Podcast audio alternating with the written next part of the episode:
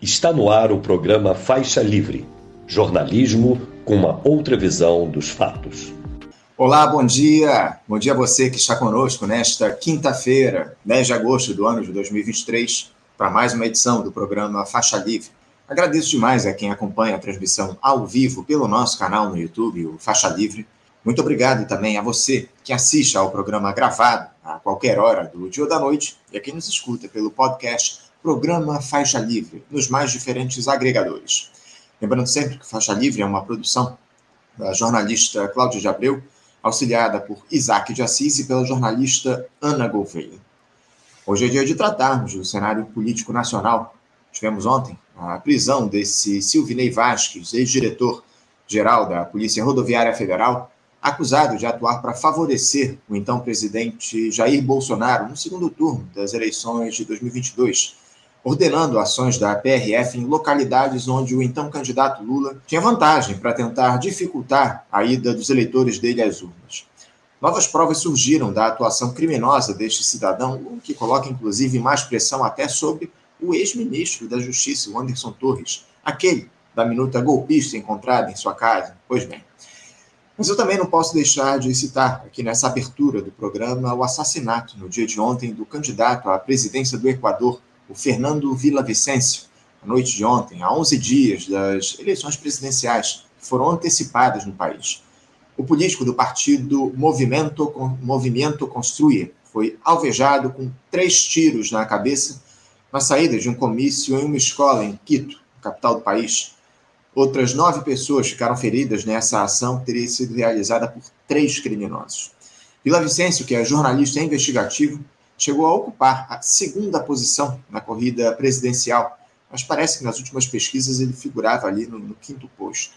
Enfim, o presidente equatoriano Guillermo Lasso decretou estado de exceção no país por 60 dias, mas manteve as eleições marcadas para o próximo dia 20. O Equador vem passando por convulsões políticas há décadas e este é mais um episódio de violência política no nosso continente que precisa ser investigado com profundidade. Para analisar estas e outras questões eu vou receber daqui a pouquinho o professor titular de Ciência Política da Unicamp, Armando Boito Júnior. Inclusive, estou aguardando ele acessar aqui a nossa live, ele ainda não entrou para conversar com a gente. Também vamos repercutir hoje a semana de lutas da educação em defesa do ensino público, da carreira das servidoras e servidores públicos federais contra o novo ensino médio e com atos que vêm ocorrendo ao longo de, de todos os dias aí dessa semana e hoje teremos uma, um dia de paralisações contra a reforma do ensino médio por todo o país. Para tratar desse importante movimento, vamos conversar com a professora da Faculdade de Educação da Universidade Federal do Rio de Janeiro, a UFRJ, e primeira vice-presidente da regional aqui do Rio de Janeiro, do Sindicato Nacional dos Docentes das Instituições de Ensino Superior, o Andes, Cláudia Pitinini o economista e professor do Instituto de Planejamento e Pesquisa Urbana e Hiperregional, o IPUR, da Universidade Federal aqui do Rio de Janeiro, Daniel Conceição, vai analisar conosco a ata da reunião do Comitê de Política Monetária do Banco Central, o COPOM, que foi divulgada na última terça-feira, tratando da redução da taxa de juros no país. Vai comentar também o lançamento do novo real virtual, apelidado de Drex, como é que essa moeda vai funcionar? Se ela facilita a vida das pessoas, quem é que vai lucrar com isso, enfim, temas fundamentais da economia aqui do nosso país.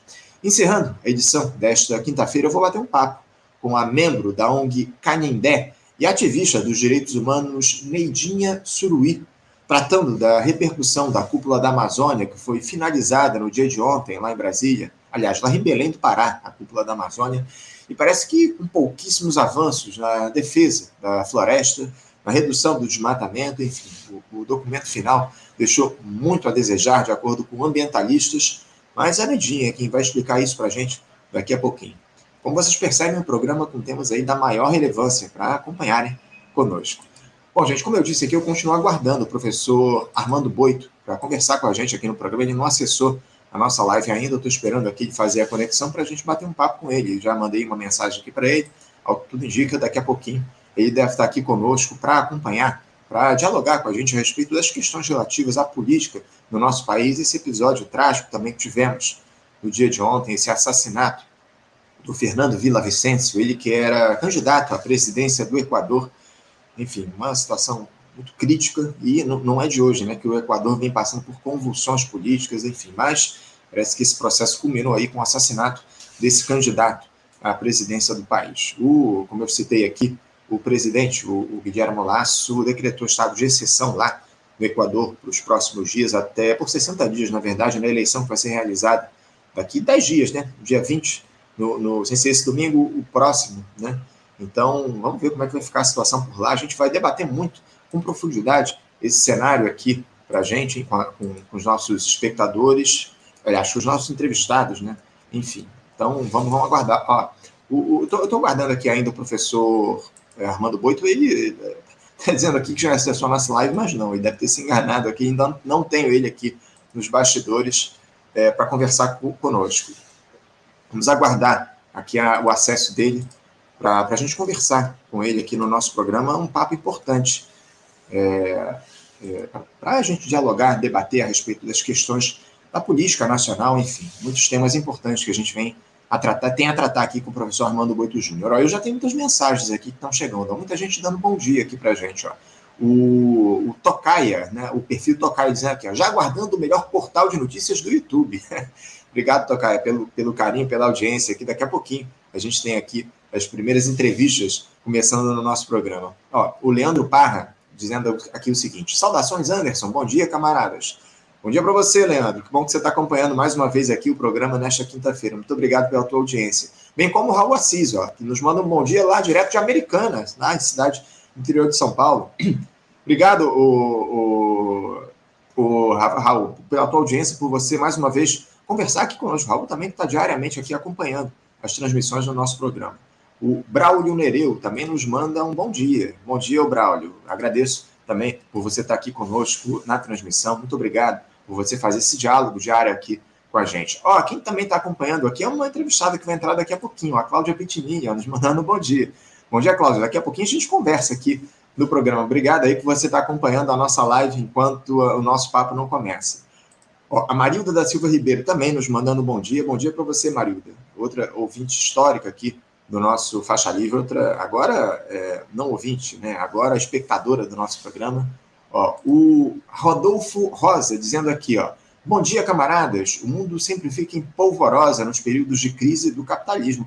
É isso, né, Rodolfo? É o que a gente tem observado, né? Um, um período, um processo de crise aí que o capitalismo vem enfrentando ao longo dos últimos anos, muito caótico todo esse cenário, e a gente tem esses casos aí, esse episódio é, lamentável no dia de ontem do assassinato de um, um, candidato à presidência do Equador, enfim, é, esse é evidentemente é um dos, dos resultados aí dessa crise do capitalismo. Não só isso, né, o, Rodolfo? A gente vem observando crises em diversos países a partir dessa dinâmica do capitalismo que está colocada, enfim, muito grave toda essa situação que o mundo vem enfrentando aqui no país. Isso também acontece, enfim, é, o neoliberalismo tenta avançar de, de toda forma e com apoio, evidentemente, nesse momento, de um governo liderado pelo presidente Lula. Não dá para dizer que essa ampla coalizão não é uma gestão que dialoga muito de perto com os interesses do neoliberalismo. A gente tem observado aí com essa votação do novo arcabouço fiscal, enfim, a reforma tributária que, ao que parece,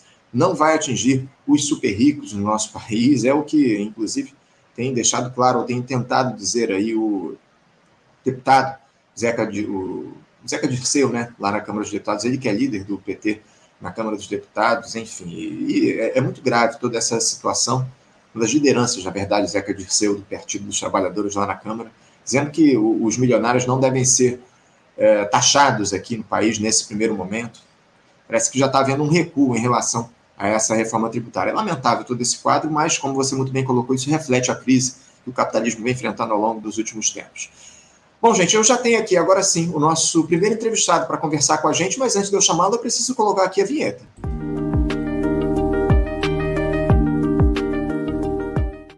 Muita alegria, eu cumprimento aqui do outro lado da tela o professor titular de Ciência Política, diretor do Centro de Estudos Marxistas, o CEMARTS, do Instituto de Filosofia e Ciências Humanas da Universidade Estadual de Campinas, a Unicamp, e editor da revista Crítica Marxista, professor Armando Boito Júnior. Professor Armando Boito, bom dia. Bom dia, bom dia, Anderson. bom dia a todos e todas que nos ouvem. E eu peço desculpa pelo meu pequeno atraso. Problema algum, professor. A gente entende que esses problemas da internet acontecem muito, é, plenamente, é, a gente entende plenamente esse, esse, problema que houve aí com a sua conexão. Mas eu agradeço demais, acima de tudo, a sua presença, a sua participação conosco aqui no nosso programa, professor, porque o Brasil, professor Armando, aos poucos, ele vem observando os planos golpistas do bolsonarismo sendo desvelados a partir da ação da Polícia Federal, do Judiciário.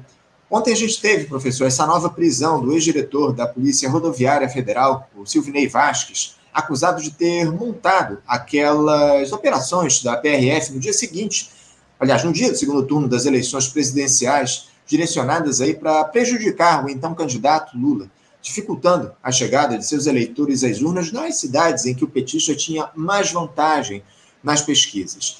Os policiais federais encontraram provas desse conluio em mensagens de celulares de agentes da PRF. Lembrando que o Silvinei Vasquez era apoiador, confesso, do Jair Bolsonaro. Professor Armando, esse é apenas aí um retrato da dinâmica criminosa que tomou conta do país com a ascensão da extrema-direita ao poder. Em um cenário grave como esse, professor Armando, eh, por que, que o bolsonarismo, na sua avaliação, não teve sucesso em sua intentona golpista? Dá para dizer que foi apenas pela escolha dos brasileiros nas urnas ou isso está relacionado também a um grau elevado de incompetência dessa turma que tomou de assalto a República durante os últimos anos? Como é que senhor avalia esse caso aí envolvendo o Silvinei Vasco, professor? Veja, o caso do o Anderson, o meu, o meu som está chegando bem aí para você e para os ouvintes? Plenamente, ouço perfeitamente, professor. Então, acontece o seguinte: esse episódio do Silvinei Vasques é, revela algo que é constitutivo do bolsonarismo. Né? Aliás, dois aspectos importantes. Primeiro, a penetração nas instituições do Estado. É, de, nós sabemos que dentro das Forças Armadas, nas três forças Exército, Marinha e Aeronáutica temos uma presença muito forte, tanto de bolsonaristas quanto de autoritários, que não são necessariamente fascistas, mas que almejam uma ditadura de tipo militar, tipo aquela que já tivemos no Brasil. Então, nas Forças Armadas, no Judiciário e na Polícia Rodoviária Federal, que é o caso do Silvinei Vasques. Veja bem, a, o, o Jair Bolsonaro ele montou, ele remontou a Polícia Rodoviária Federal para fazer dela um aparelho do neofascismo, e foi muito bem sucedido nessa tarefa. Nós tivemos aquele assassinato com é, gás lacrimogêneo de um trabalhador na, na, no camburão da Polícia Federal, da Polícia Rodoviária Federal, não é? Aquilo também é um, uma ponta de um iceberg que mostra como a Polícia Federal está, a Polícia Rodoviária Federal estava tomada pela, é, pelo neofascismo, né? E esse diretor da PRF é, é, um bandido neofascista, né? É isso que ele é, é um bandido neofascista que ousou no dia da, da, da eleição, do segundo turno da eleição, fazer aquelas operações, aquelas é, operações de trânsito, é, suadizam operações de trânsito, né, fictícias. Na verdade, operação para impedir que eleitores do Lula fossem, fossem comparecessem às urnas, porque já ficou claro que ele tinha um mapa e ele direcionou as operações para as cidades na qual o candidato Lula tinha obtido mais de 75% dos votos. Então, essa penetração deles no Estado, primeiro ponto, característico. Segundo, essa ousadia para tentar o golpe. Muitas vezes o pessoal fala é, qual é a importância de caracterizar esse movimento como neofascista. Bom, o primeiro que você precisa de um conceito para classificar, explicar os fenômenos, mas em segundo lugar é porque quando você é, caracteriza como neofascista, você está dizendo eles atentarão contra a democracia, eles tentarão o golpe. E essa é a segunda característica.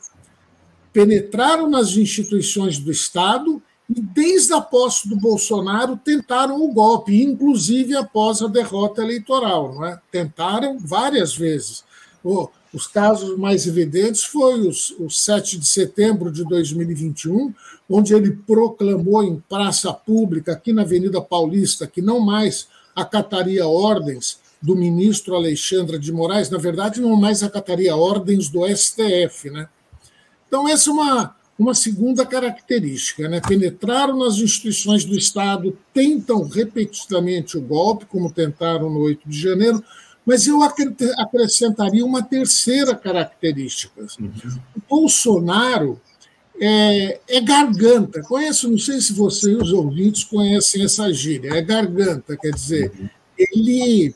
É, ou então ele come mortadela, como se dizia, né? E, enfim, ele, ele avalia mal a correlação de forças, avalia muito mal a correlação de forças. Quando ele se sente acuado, ele, é, ele reage de uma maneira que a, a força que ele tem não permite reagir.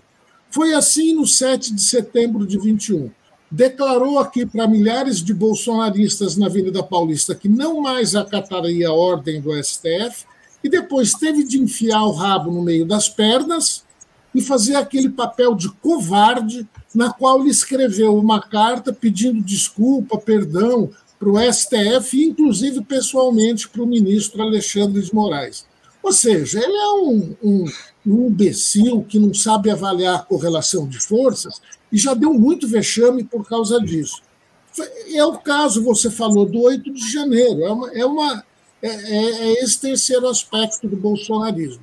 Os mais jovens não conhecem um, um filme clássico da filmografia itali italiana, né? o uh, Branca Leone, o exército de Branca, uh, l'Armata de Branca Leone, né? o exército de Branca Leone. Você viu, você conhece esse filme? Anderson? Conheço, conheço sim. Não, é, é com o, o, fenomenal ator Vitório Gasman e outros, né? Então, eles organizam um pequeno exército para participar das cruzadas e conquistar as terras de Jerusalém, que estavam tomadas pelos mouros, pelos muçulmanos, né? É, é uma piada aquele exército. Né? Não é. tem comando, não tem comando, os soldados não têm preparo nenhum, é, não sabem avaliar a correlação de forças, porque foram lá com meia dúzia de gato pingado para combater os muçulmanos, que são é, é, é, é uma religião guerreira, né? Os muçulmanos estavam já tinham conquistado o norte da África, é uma religião de guerreiros, né?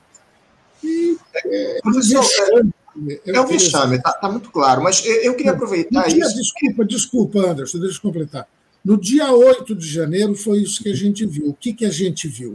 Nós vimos que tinham penetração no Estado, porque o Exército acobertou, estimulou as manifestações golpistas na frente dos quartéis, os comandantes militares acobertaram e estimularam, a PM não reprimiu quando deveria reprimir, não cercou a Praça dos Três Poderes, então é o bolsonarismo presente nessas instituições repressivas.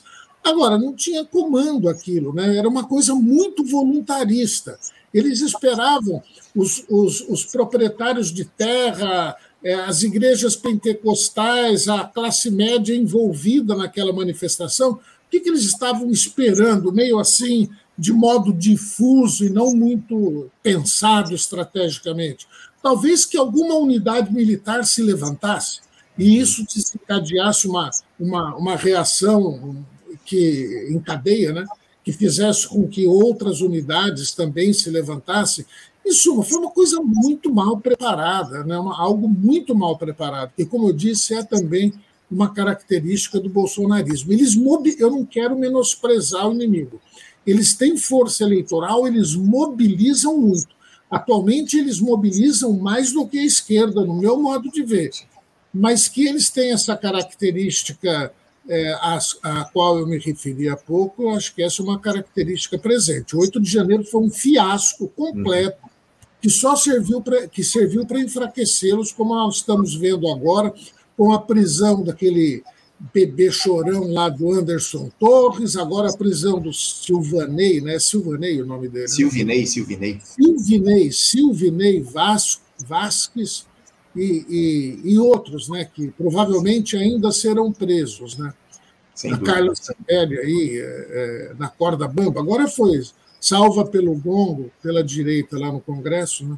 Pois é, pois é. Não, eu, eu, eu tenho muita concordância com a sua avaliação, o professor, eu caracterizo lá o 8 de janeiro como uma tentativa dessa turma de provocar uma convulsão social, é, obrigando Lula a, a, chamar a LDO aqui no país, colocar os militares tomando conta do Brasil. Felizmente, o presidente Lula não tomou essa, essa iniciativa. Essa era uma outra, essa era uma outra expectativa mesmo, né? Que... Pois é, pois é, porque muita gente fala que essa turma tem método, né, o professor? Mas eu, sinceramente, vejo esse pessoal atuando aí com, com uma, um certo grau de improviso, né? Eu vejo improviso. Tem método, eles têm métodos, tem um método é a mobilização permanente. Outro método é o uso da, da internet para fazer essa mobilização permanente, porque eles não conseguiram organizar um partido de massa como o fascismo clássico organizou um partido de massa, né? Uhum. baseado em, nas famosas milícias. Né?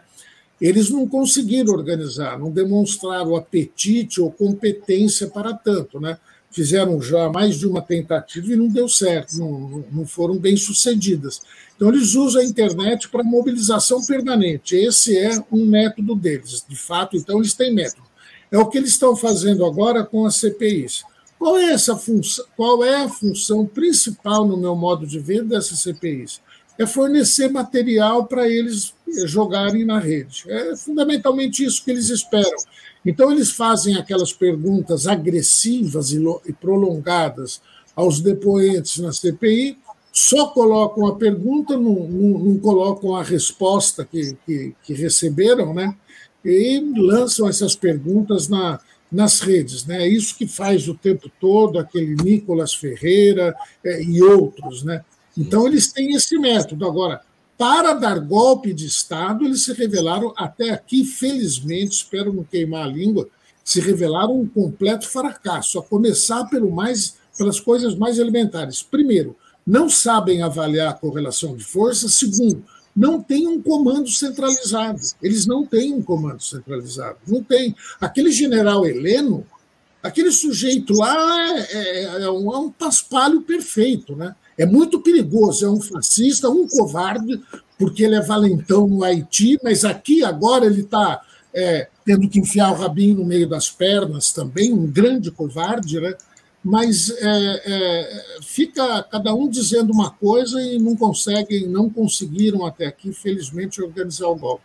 É isso, é isso. Agora, professor, eu queria tratar de uma outra faceta, digamos assim, do bolsonarismo, que senhor até trouxe aqui para a gente na sua primeira resposta, porque essa talvez ainda mais perigosa, que é justamente o envolvimento dos militares das Forças Armadas nessa lógica, nessa dinâmica, e de gente que esteve ao lado do presidente Lula na atual gestão. Isso é o que mais traz perigo, porque no mês de março, o coronel Mauro Cid, que era o ajudante de ordens lá do Jair Bolsonaro, que estava nos Estados Unidos com o ex-presidente, recebeu e-mails funcionais urgentíssimos, dando detalhes de ao menos sete viagens do presidente Lula, inclusive internacionais. Esses e-mails ele teria recebido de três militares que compunham o Gabinete de Segurança Institucional, à época já comandado pelo general Gonçalves Dias, indicado pelo Lula.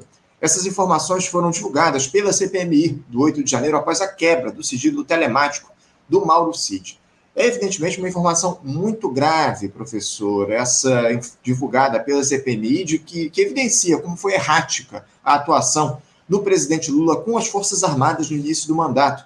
Os riscos que ele correu com o GSI apinhado de bolsonaristas. Como é que o senhor vê, o, o professor Armando, essa insistência do Lula com os militares? Vale lembrar que o presidente mantém a estrutura do Gabinete de Segurança Institucional comandada por membros das Forças Armadas. Né? Olha, Anderson, é o seguinte: aqui nós entramos de fato num capítulo muito preocupante, por duas razões. Primeiro, porque os militares, é, como, como temos vistos, visto, grande parte das Forças Armadas foi atraída pelo bolsonarismo.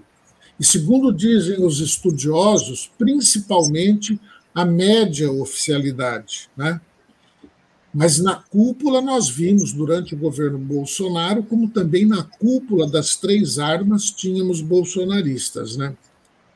A ameaça é grande. Uhum. Porque se eles conseguem a unidade da cúpula das Forças Armadas para dar o golpe, aí eles dão o golpe. O movimento bolsonarista é um exército de Branca Leone para dar o golpe, a começar pelo líder deles, que tem grande apelo popular. Não podemos esquecer, o Bolsonaro tem grande apelo popular na direita, nos fascistas, claro, mas tem um grande apelo popular. É, mas é, é ruim para organizar um golpe. Agora, as Forças Armadas não, aí é mais perigoso. Então, isso é perigoso. E é tanto mais perigoso porque, na minha maneira de ver, a política, não só do governo Lula, mas do PT e da, e da, da centro-esquerda toda que está no parlamento, eu acho, vou usar uma palavra aqui que pode ser pesada, mas é o que me ocorre, eu acho que concilia muito com os militares. Por exemplo, os comandantes de unidades militares que acobertaram estimularam e, em alguns casos, protegeram da polícia, como foi o caso do Distrito Federal. Aqueles golpistas e fascistas acampados em área militar, eles tinham que ser chamado pelos, chamados pela justiça, chamados agora na CPI, porque eu, eu não sei, eu não posso, pode ter me escapado, mas eu não vi nenhum daqueles comandantes militares serem chamados na CPI. Foi chamado lá o, na CPI do 8 de janeiro o, o, o general Gonçalves Dias, mas foi chamado pela oposição, porque a oposição achava que, ao chamá-lo, poderia comprometer o governo Lula, né, devido àquelas imagens que apareceram. É, mas aqueles comandantes militares não foram chamados. Né? É, então, existe uma linha, desde a nomeação do Múcio.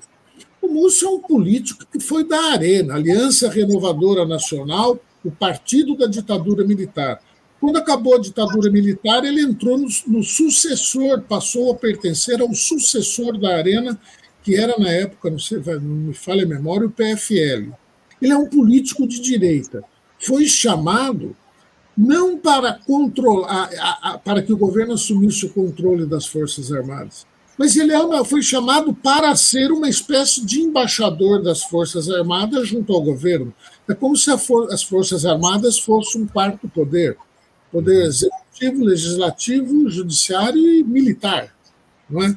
Então estão aceitando muito esse papel tutelar que as Forças Armadas exercem sobre o sistema político brasileiro e estão aceitando muito essa coisa de que ninguém pode tocar nas Forças Armadas. E agora eles fizeram, por exemplo, o papel da justiça militar. A justiça militar no Brasil é exorbitante. Exorbitante. Eles podem, inclusive, julgar é, civis, eles julgam militares por crimes que não são crimes militares. Que nem agora fizeram uma investigação para saber se os militares tinham ou não se envolvido com a ação golpista de 8 de janeiro. E absolveram os militares. Mas não era nem eles estarem julgando isso, isso é um crime político, eles não têm que julgar uma coisa dessa. Aquele, a, aqueles militares que metralharam um músico a, a, aí no Rio de Janeiro, faixa livre é sediado no Rio, né, Anderson? Isso, isso. Aí no, aí no Rio de Janeiro, aqueles militares que metralharam, deram 80 tiros num músico com a sua família num carro, indo a uma festa, se não me falha a memória. Uhum. Aquilo lá foi julgado pela justiça militar. O, o Evaldo dos Santos Rosa, o nome do músico. Desculpa eu ter esquecido é. de mencionar o nome, Evaldo dos Santos Rosa. Isso. Então, isso. então é o seguinte: o, a, a, o direitismo e o bolsonarismo nas Forças Armadas são um perigo muito grande, e, na minha modesta avaliação, o governo Lula e os partidos como PT, PSB, PDT, PCdoB estão passando muito pano nisso. Eu sei que não dá para partir. Pro, você tem que avaliar a correlação de forças. Uhum. Você não pode querer dar um passo maior que a perna. mas eu acho que dentro da atual correlação de forças, eles fazem muito menos do que poderiam deveriam fazer para combater o autoritarismo militar e para fazer com que as Forças Armadas saiam do jogo político, saiam do sistema político, político ao qual elas se integraram do ponto de vista de uma democracia liberal burguesa, elas se integraram indevidamente. Indevidamente. Sim. Porque numa democracia liberal burguesa, as Forças Armadas não desempenham este papel que as brasileiras desempenham aqui. Né? É isso, é isso. Professor, eu, eu queria mudar um pouquinho de assunto, mas mantendo o diálogo em torno dessa extrema-direita, porque recentemente a gente observou iniciativas de dois governadores de estado que acenderam de alguma forma um sinal de alerta, ambos ligados a essa extrema-direita. O Tarcísio de Freitas, lá em São Paulo, querendo retirar livros didáticos físicos de circulação, implementando material de estudo digital, o que acaba, na prática, inviabilizando o acesso à educação de milhares de estudantes das classes mais empobrecidas e também do Romeu Zema, né, atacando abertamente uma parcela dos brasileiros, dizendo que os estados das regiões norte e nordeste são vaquinhas que produzem pouco, enfim.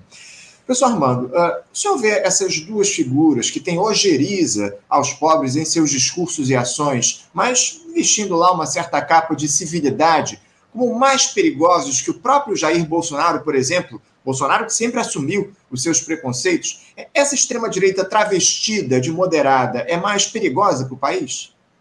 Olha, é, é difícil dizer. Eu li algumas reportagens recentemente que mostram um certo isolamento do Bolsonaro. Vamos lembrar, o Bolsonaro está inelegível, e segundo matérias, mais de uma matéria que eu li na imprensa, vejam bem, como, como medir esse isolamento do Bolsonaro? É, também não, não, não pode ser uma mera impressão, né? Mas eu li matérias que permitem, digamos assim, mensurar esse isolamento há muitos candidatos para a eleição é, do, é, para as prefeituras no próximo ano, não é?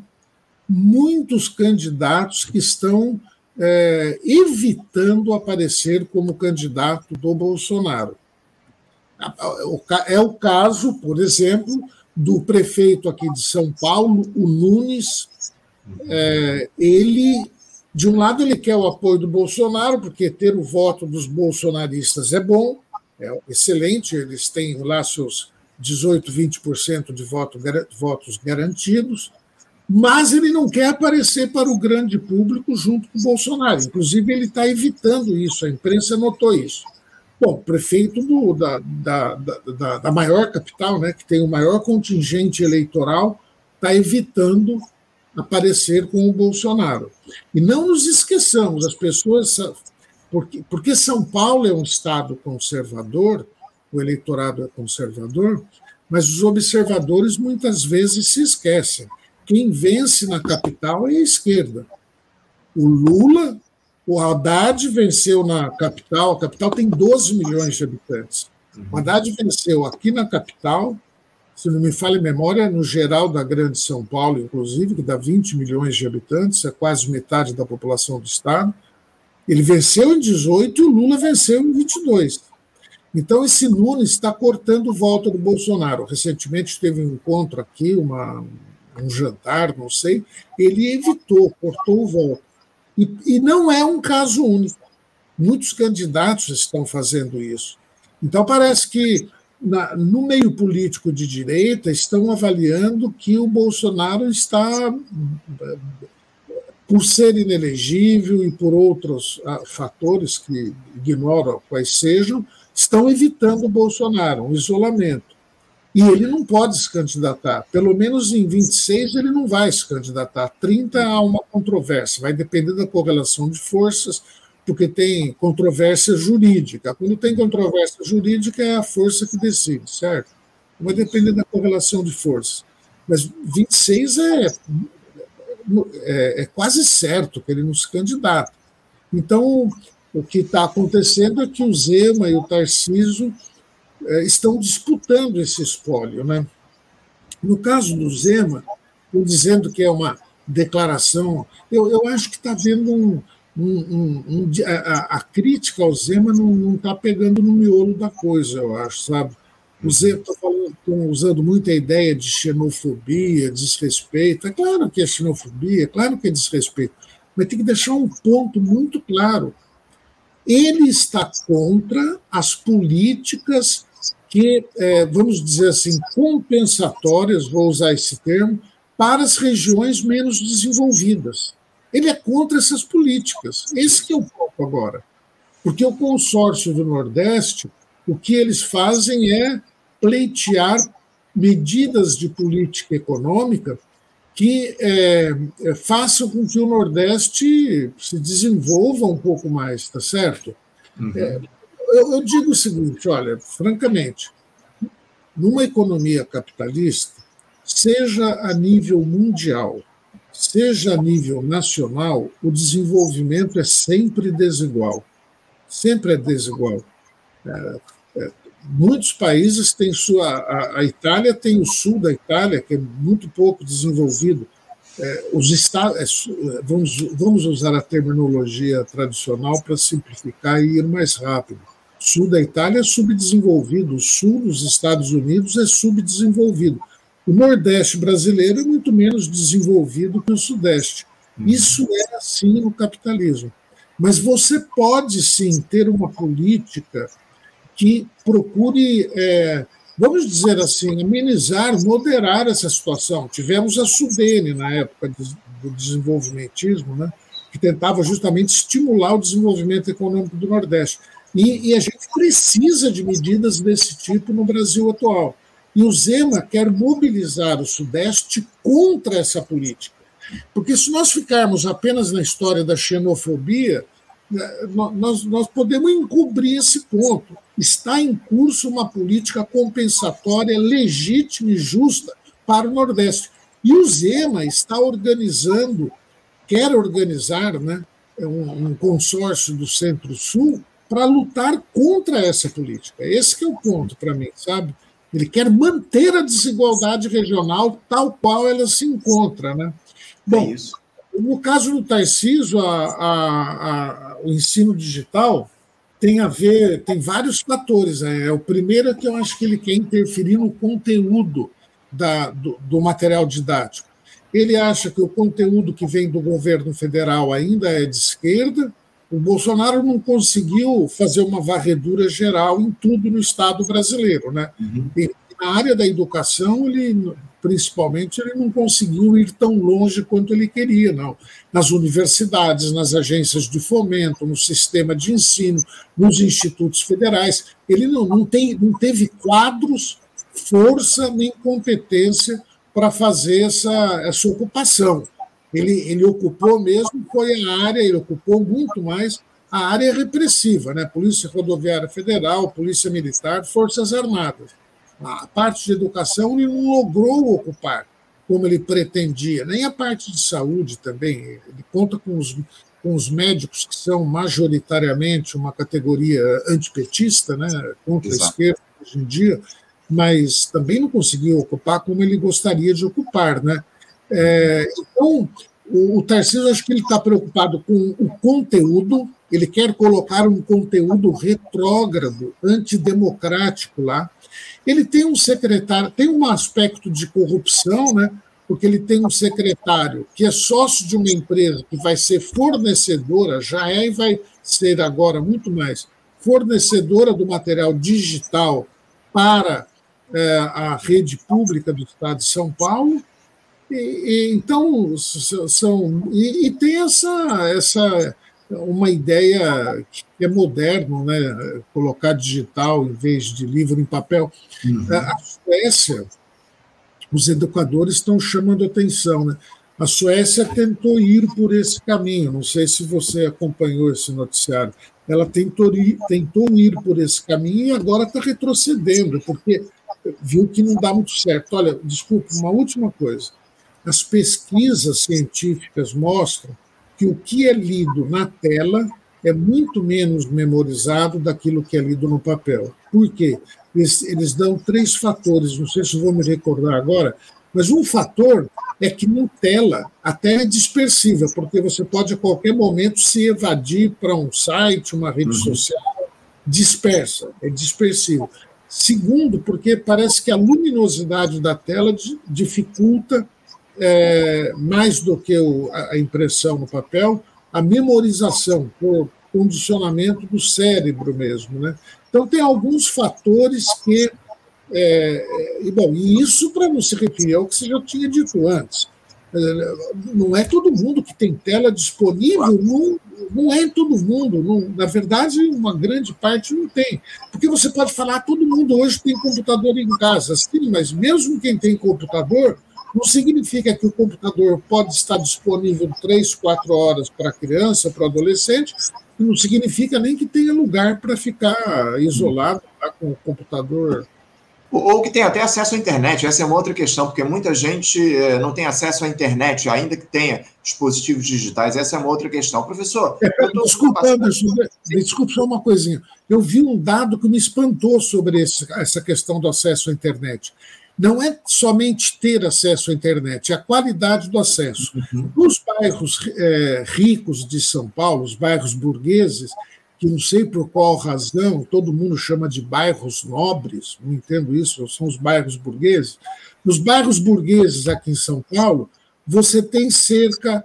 A relação entre número de antenas e habitantes é uma. Nos bairros populares, essa relação número de antena habitantes é outra. Você tem um número muito pequeno de antenas para uma quantidade muito maior de habitantes. Então, a qualidade da conexão nos bairros populares é muitas vezes inferior à qualidade de, da conexão nos bairros burgueses de alta classe média. É isso. Professor, eu estou de olho aqui no, na, no, nosso relógio, a gente tem que encerrar a nossa entrevista, mas eu não posso deixar de questioná-lo a respeito de uma última questão. É, eu não posso deixar de falar sobre o assassinato no dia de ontem desse candidato à presidência do Equador, o Fernando Villavicencio, na noite de ontem, a 11 dias das eleições presidenciais. O político do partido Movimento Construir foi alvejado com três tiros na cabeça na saída de um comício que ele fazia em uma escola lá em Quito, capital do país. Outras nove pessoas ficaram feridas nessa ação que teria sido realizada por três criminosos. Um dos suspeitos foi morto em uma troca de tiros minutos depois dessa ação violenta.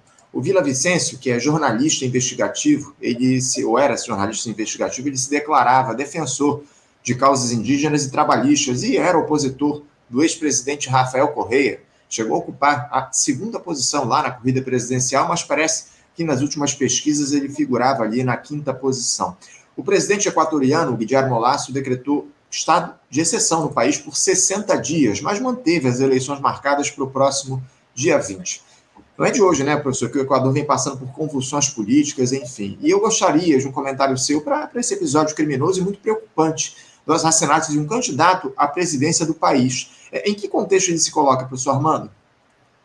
Olha, é, eu não, acompanhei de perto esse evento. Eu sei do assassinato, mas assim teria que ter muito mais informação sobre a conjuntura equatoriana para entrar numa análise do, do ocorrido. Né? O que você falou do contexto, o que a gente nota é que nós estamos num contexto de instabilidade na América Latina. Né? O MAS, que é o Movimento ao Socialismo aqui na Bolívia. Bom, nós tivemos um golpe na Bolívia em 2019, um golpe violento, porque lá não é possível impeachment, porque o MAS tinha maioria na Câmara. Diferentemente de nós aqui, que só elegemos o prefeito, o governador e o presidente, na Bolívia eles elegem o prefeito, o governador, o presidente e os deputados. Então o MAS, o MAS chegou a ter dois terços da Câmara. Impeachment não dava. Na, na Argentina é muito parecido. Na Argentina, os peronistas têm maioria. Às vezes falta cinco, seis deputados para ter maioria, faz uma aliança com o partido de esquerda, não com o Arthur Lira argentino, mas com, digamos assim, com o PSOL argentino, faz uma aliança e adquire maioria.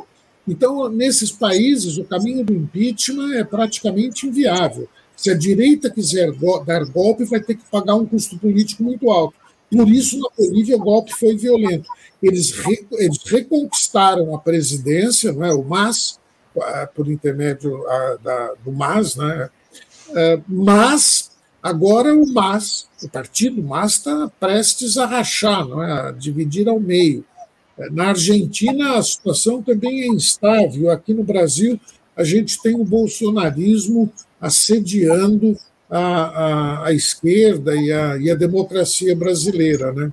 O caso do Equador se inscreve, no meu modo, modo de ver, nesse contexto um contexto em que é, há a possibilidade da. Houve a implantação de governos progressistas em mais de um país da América Latina, tal qual tinha ocorrido na passagem do século XX para o século XXI, com os Kirchner na Argentina, o Mas na Bolívia, o Lula no Brasil, o Chávez na Venezuela, o Correia no Equador.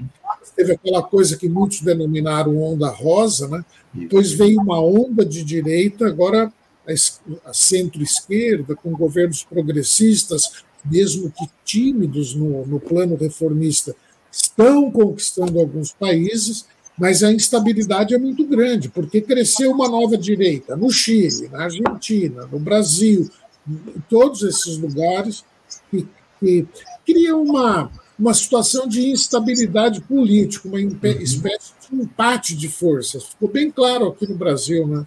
Há um de forças. A vitória eleitoral do Lula foi é, magnífica, mas foi apertada. Né? Então, é, é nesse contexto. Né? É isso. Não, é, é, é importantíssimo. Eu, eu, considero que o senhor fez uma análise muito bem pontuada de, diante dos dados que a gente tem até o momento. Enfim, muita coisa ainda vai se dizer ao longo dos próximos dias, as investigações vão avançar e a gente vai entender melhor todo esse episódio. Mas é fato que esse quadro de violência tem se ampliado, violência política tem se ampliado aqui no nosso continente, a gente precisa ficar muito atento. Professor Armando, eu infelizmente vou ter que encerrar aqui o nosso papo, eu estou com o meu tempo mais do que esgotado, mas agradeço demais a sua participação, a sua presença aqui com a gente. Espero poder contar com a sua com, com um diálogo aqui com o senhor em próximas oportunidades no nosso programa. Muito obrigado pela sua presença, desejo ao senhor um bom dia e deixo o meu abraço. Obrigado, Anderson, obrigado, ouvintes. Um abraço. Um abraço, até a próxima. Conversamos aqui com o professor Armando Boito Júnior, professor Armando, que é professor titular de Ciência Política, diretor do Centro de Estudos Marxistas, o CEMARTS, do Instituto de Filosofia e Ciências Humanas da Universidade Estadual de Campinas, a Unicamp, e editor da revista Crítica Marxista. Conversou com a gente a respeito da situação política aqui no nosso país, enfim, do cenário na América depois desse assassinato lá do candidato à presidência do Equador, Fernando Vicencio. Enfim, um bom papo que a gente bateu aqui com o professor Armando Boito Júnior. Você, ouvinte do Faixa Livre, pode ajudar a mantê-lo no ar. Faça sua contribuição diretamente na conta do Banco Itaú, agência 6157, conta corrente 99360, dígito 8. Esta conta encontra-se em nome do Sindicato dos Professores do Município do Rio de Janeiro e Região, o Simpro Rio uma das nossas entidades patrocinadoras, mas seus recursos são destinados exclusivamente para o financiamento do nosso programa. Você pode fazer sua doação de qualquer valor, utilizando também a nossa chave Pix, que é ouvinte@programafaixalivre.com.br. Sua contribuição é fundamental para a manutenção desta trincheira progressista no ar.